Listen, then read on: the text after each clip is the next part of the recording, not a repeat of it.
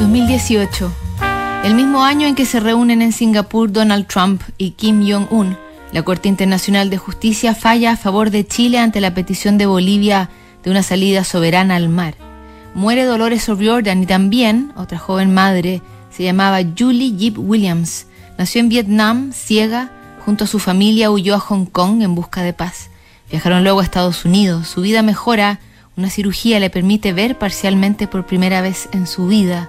Estudió en Harvard se convirtió en una exitosa abogada, pero a mediados de sus 30 le dicen que tiene cáncer y que muy poco se puede hacer. Un año antes de su muerte le escribe a sus pequeñas hijas una larga carta que revisamos en parte hoy en Notables.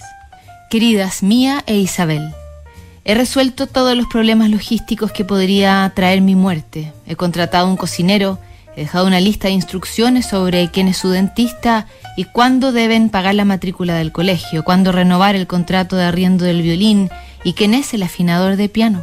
En los próximos días haré videos del departamento para que todos sepan dónde están los filtros de aire y qué tipo de comida le damos a Chipper.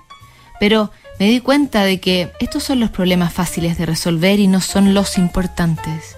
Siempre serán las niñas de una mamá que murió de cáncer. Habrá gente que las mire con una combinación de simpatía y lástima. Se preguntarán mientras miran a todas las demás personas que todavía tienen a sus padres por qué mi madre tuvo que enfermarse y morir. No es justo y van a llorar. Y desearán tanto que yo esté ahí para abrazarlas cuando un amigo sea pesado con ustedes, para que las miren mientras se perforan las orejas, para que aplauda ruidosamente en primera fila en sus conciertos, para ser esa señora molestosa que pide una foto más cuando se gradúen, que las ayude a vestirse el día en que se casen, que les quite de los brazos a su guagua recién nacida para que ustedes puedan dormir.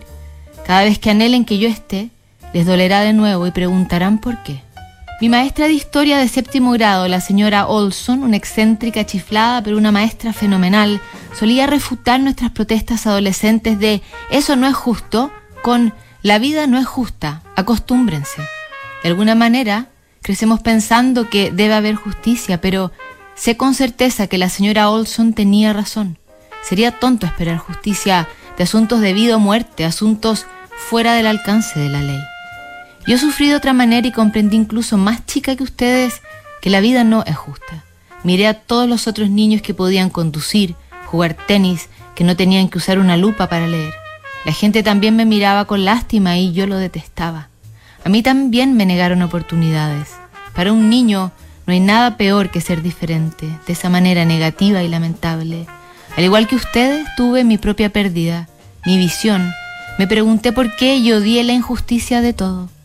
Mis dulces niñas, no tengo la respuesta, pero sí sé que hay un valor increíble en el dolor y el sufrimiento si se permiten experimentarlo. Caminen a través del fuego y emergerán al otro lado completas y más fuertes, se los prometo. Se sentirán solas y sin embargo comprenderán que no lo están. En primer lugar son hermanas, encuentren consuelo entre ustedes, perdónense y ámense siempre. También está papá, y Titi, y el tío Mau, y la tía Nancy, y tantos amigos que me amaban y también lo harán con ustedes. Por último, donde quiera que vaya, una parte de mí siempre estará con ustedes. Mi sangre fluye dentro de cada una y aunque no estaré físicamente aquí, estaré cuidándolas.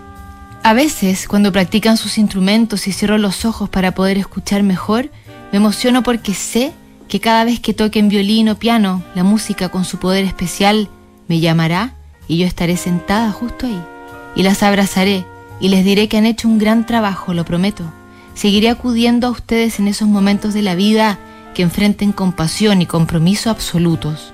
Puede ser mientras estén en la cima de una montaña, maravillándose por una belleza excepcional, sosteniendo a su hijo por primera vez, porque alguien les ha roto miserablemente su tierno corazón o porque han pasado la noche en vela estudiando. Voy a estar ahí abrazándolas y animándolas, lo prometo. Y cuando llegue la hora de ustedes, ahí estaré también, esperándolas para que reciban lo que han perdido, como yo imagino que recibiré mi completa visión tras morir, ustedes tendrán a su mamá. Mientras tanto, vivan, niñas mías, Vivan una vida que valga la pena. Las amo por los siglos de los siglos, a través del espacio y el tiempo. Nunca olviden eso. Mamá. Mañana revisamos la última carta de esta selección para las madres aquí en Notables.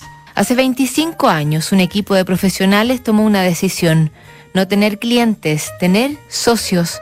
Hace 25 años tomaron un compromiso, coinvertir en los mismos activos que recomiendan.